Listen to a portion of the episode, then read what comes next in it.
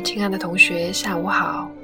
这里是 FM 四幺七八八幺流浪的魔法师，我是你们的主播懒惰的魔法师。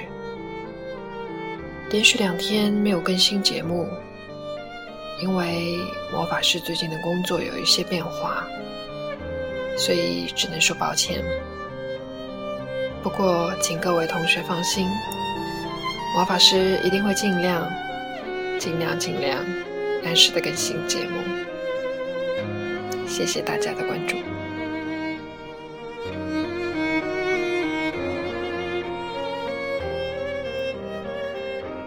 摄像头捕捉到鬼脸以后，我决定和 Jessica 开诚布公的好好谈一谈。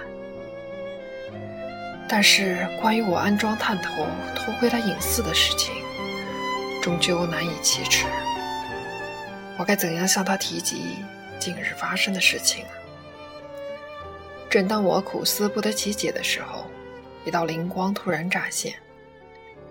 我潜心钻研的催眠课程正好可以起作用了。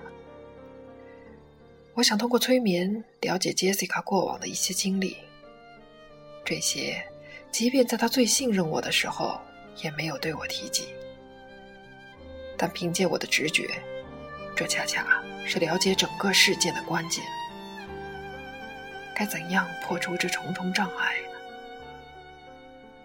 在我想方设法让杰西卡接受我催眠的同时，我继续对她的观察。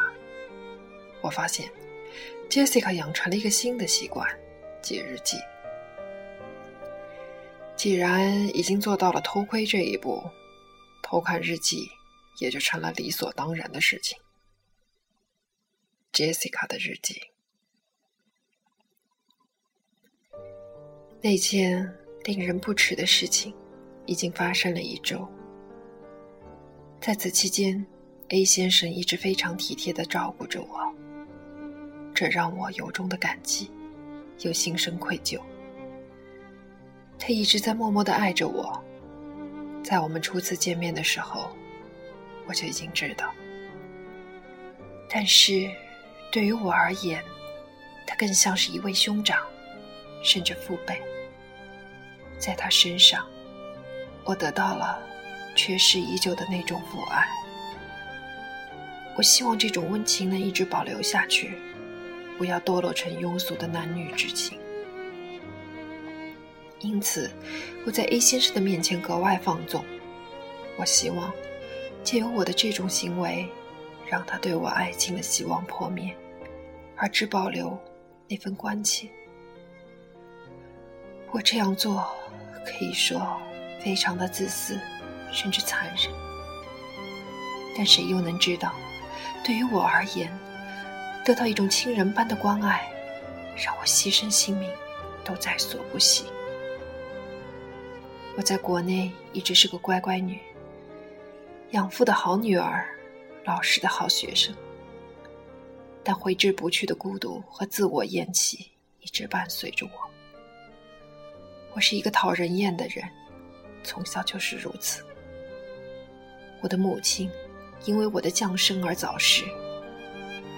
我原本生活的家庭是一个冰冷而可怖的地方，从没有人对我有过笑脸。自我记事起。我就生活在一堆面目可憎、严苛而木讷的人中间。养父虽然给了我优越的生活，但他并非我的亲人。他爱我，只因为我乖巧懂事。他倘若窥见我乖僻的内心，恐怕会立即将我厌弃。而我绝不能失去这种生活。童年荒山僻岭里的贫瘠落后，在我见过外面的世界以后，更加变作地狱一般，让人不能忍受。我极怕失去养父的爱，因此非常小心注意自己的言行。我小心翼翼，如履薄冰，扮演着众人眼中的佼佼者，像一个完美的人偶一般成长。我自己究竟是怎样的人？到后来，恐怕连我自己都不知道了。我所扮演的并非真实的自己，却不得不这样做。我因此讨厌自己，憎恨自己。倘若一个人厌弃自己到了这种程度，不久就会自杀。但我偏偏又是极怕死的人，我却这样厌弃着自己，又不得不继续努力活着。倘若没有得到留学英国的机会，恐怕我就会这样行尸走肉一般。继续在人间行走。感谢冥冥之中的神对我尚且眷顾，我到了英伦，远离了一切熟识我的人，在这里，我终于可以不再扮演原来的我，我是全新的人，一个活人，Jessica。开学两周以后，我邂逅了第一个恋人，Adam。他高大健壮、俊朗的面容，第一瞬就吸引了我的注意。当然，这纯粹是荷尔蒙在发挥作用。我想，相同的信息也在他体内发酵。我只稍微对他注视了两眼，他便注意到我的存在。当晚，他邀约我去了学校酒吧，在那里，也是我第一次品尝酒精的滋味。周围人的放纵和酒精的麻痹，很快让我失去了理智。我听凭埃德蒙将我带离了酒吧，我四肢绵软，根本没有力气。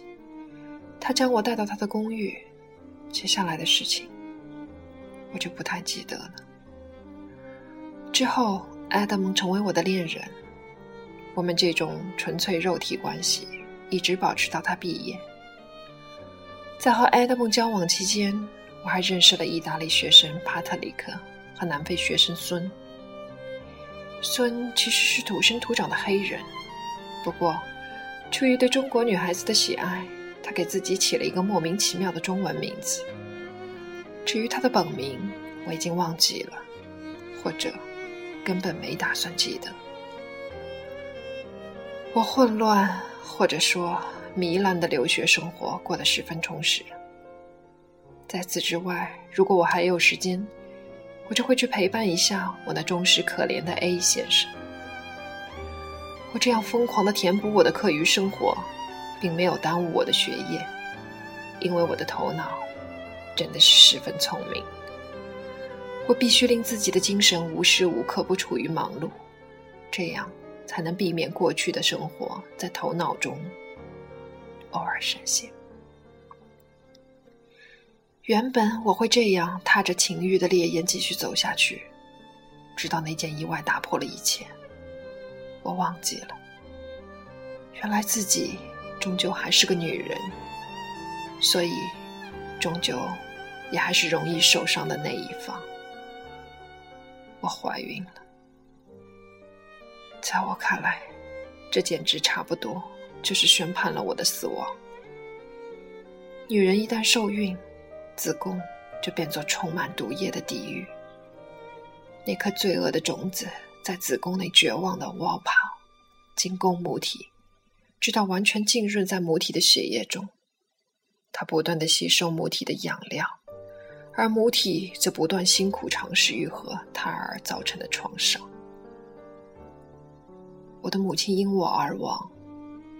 我有深重的罪孽感。我的父亲也并没有因为我的降生而喜悦仁慈，他抛下我们去了，就好像我只是他一时快感恼人的副产物。现在，我躺在冰冷的手术台上，一切都在按部就班的进行，红色的粘液。不知道是身体的什么部位，什么器官，有白花花豆腐渣样的东西，这大概是婴儿的大脑吧。冰冷的子宫，这里再不会孕育任何生命，这里是冷的、死的，永远不会再有生机的不毛之地。这件事情。也没有人再会提及这一切，只会在记忆中腐烂发酵，然后孕育出新的贪欲、偏执和仇恨。进来干扰我的还有其他的事情，一些童年往事我不想提及，甚至即便在这自言自语的私密日记里，我也不想倾诉回忆。况且，因为时间久远，我已经记得不是很真切。那些只不过是梦魇中支离破碎的片段罢了。但这些梦魇，近来不知为何，又开始死灰复燃。我常常梦见回到深山的住宅，阴森可怖的房间，冷漠可怕的亲戚。但是最叫我害怕的。